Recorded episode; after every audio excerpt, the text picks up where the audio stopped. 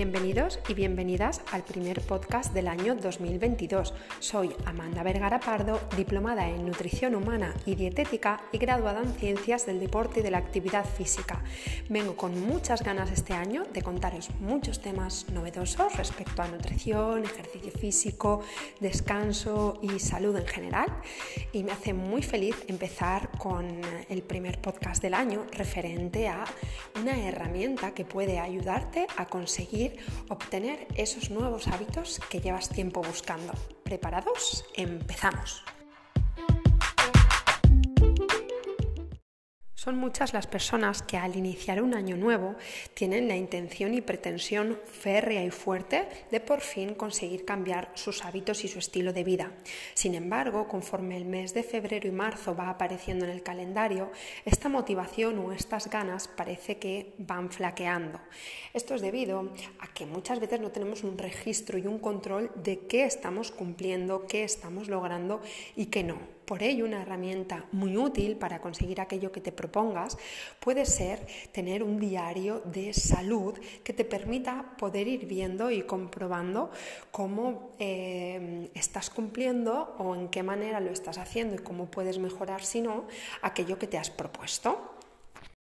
Lo primero que tendremos que hacer para llevar a cabo el diario de salud es hacernos con un calendario que podemos hacer en una hoja o bien en el ordenador o bien el típico calendario de mes a mes que se cuelga en la nevera.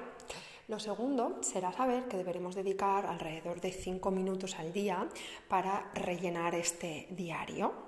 Lo siguiente sería tener en cuenta qué criterios o qué cosas queremos mejorar. Yo personalmente tengo un diario mensual y que se convierte en un diario anual de las cinco fuentes de salud. ¿no? Yo valoro cómo está mi vida en ese diario en cuanto a mis hábitos nutricionales, mis hábitos deportivos, mis horas de sueño, mi vida social y mi estado mental. Entonces registro cada una de esas cosas. Pongamos, por ejemplo, hoy eh, lunes.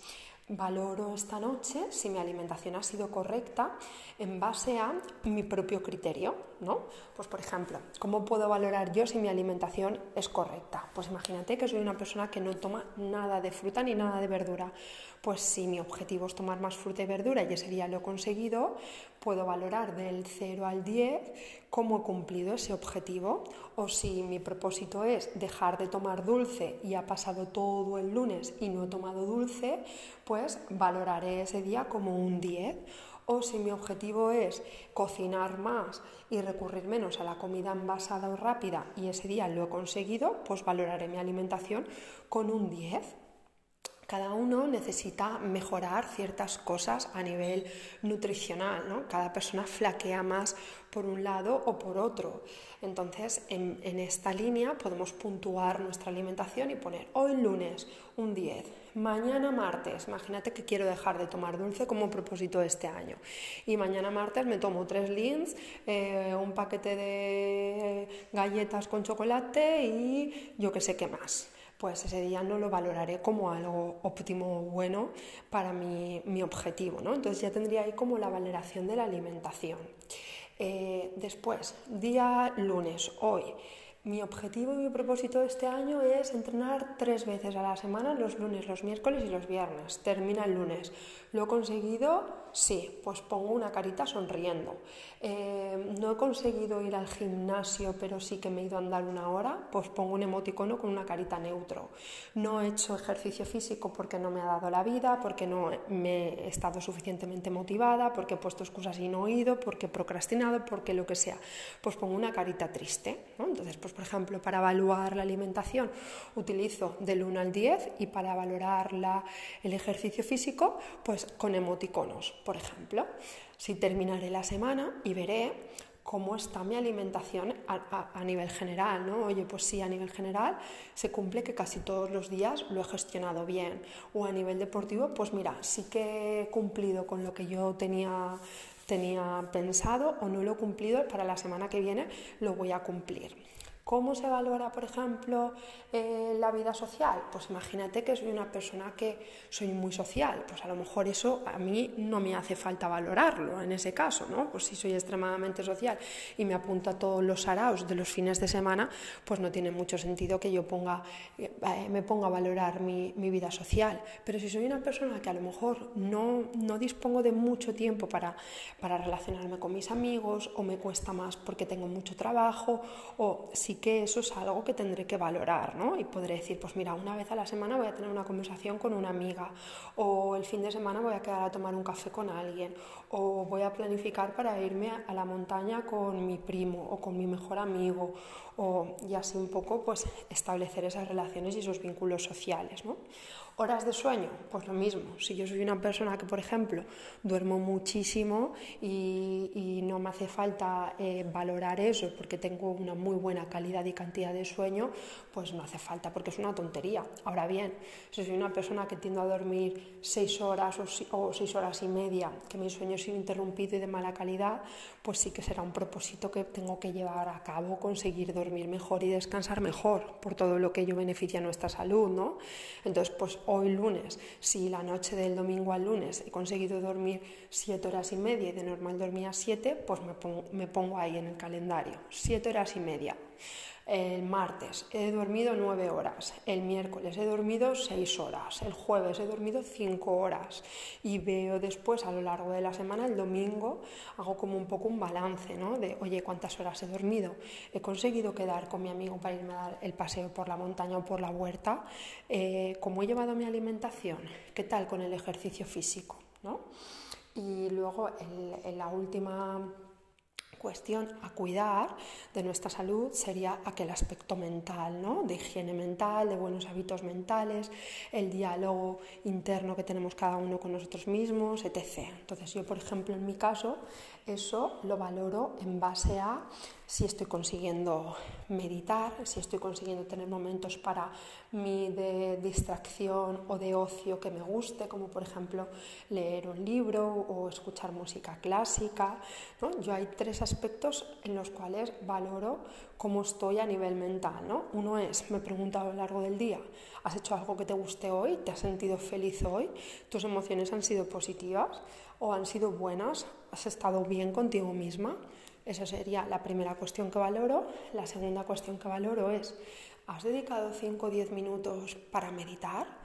para escuchar música clásica y estirar un poquito y moverte un poquito, por ejemplo, para intentar que tu cerebro no esté todo el rato pensando en productividad, en trabajo, en tal, en cual. Vale, sí, eso también lo, eso también lo he conseguido.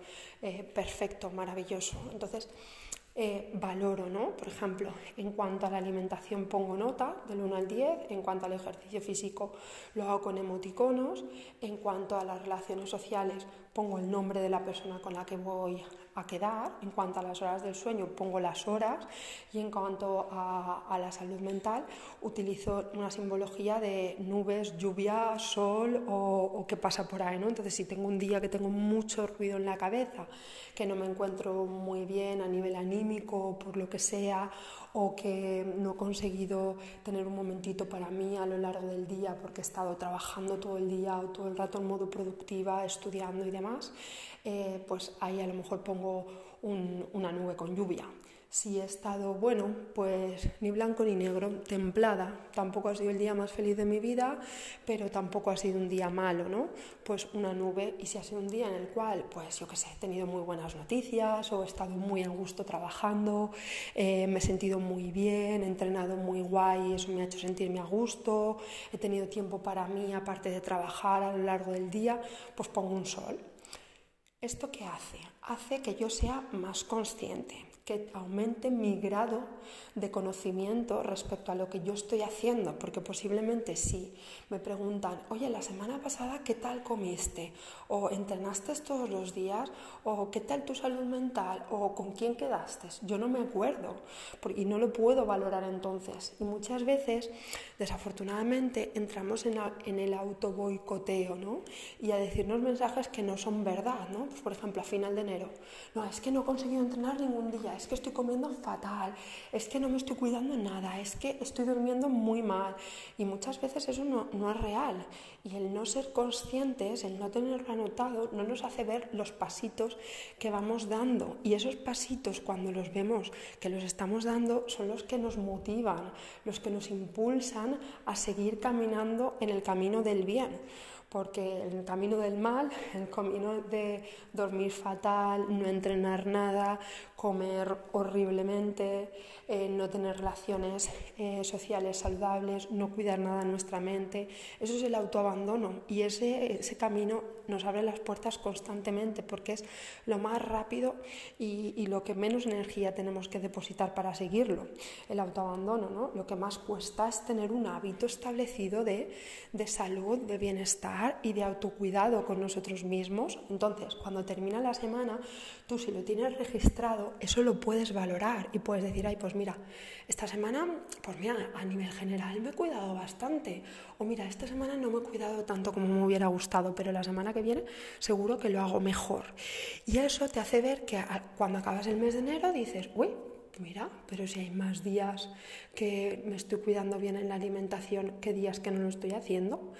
Mucha gente cuando escribe un diario de alimentación dice que se alimenta mejor y es verdad, simplemente por el hecho de tener que escribir te da más grado de conocimiento respecto a lo que estás haciendo. Entonces, como sabes que lo tienes que escribir, es como un, ostras, voy a hacerlo bien, ¿no?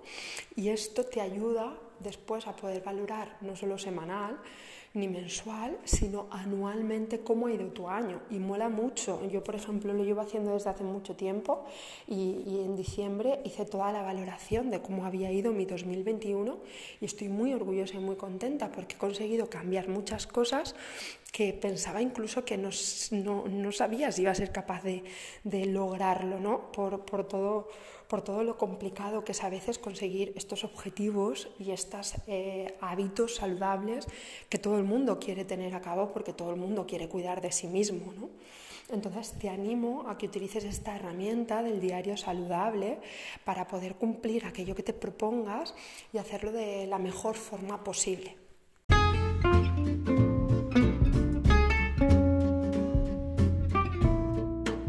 Por último, agradecerte tu escucha y tus ganas de seguir mejorando. Espero que el Diario de la Salud te ayude a conseguir esos objetivos que vienes buscando desde hace tiempo. Recuerda que si te ha gustado, puedes compartirlo con aquellas personas a las que piensas que le puede interesar o beneficiar de alguna forma. Nos vemos la semana que viene con nuevos episodios.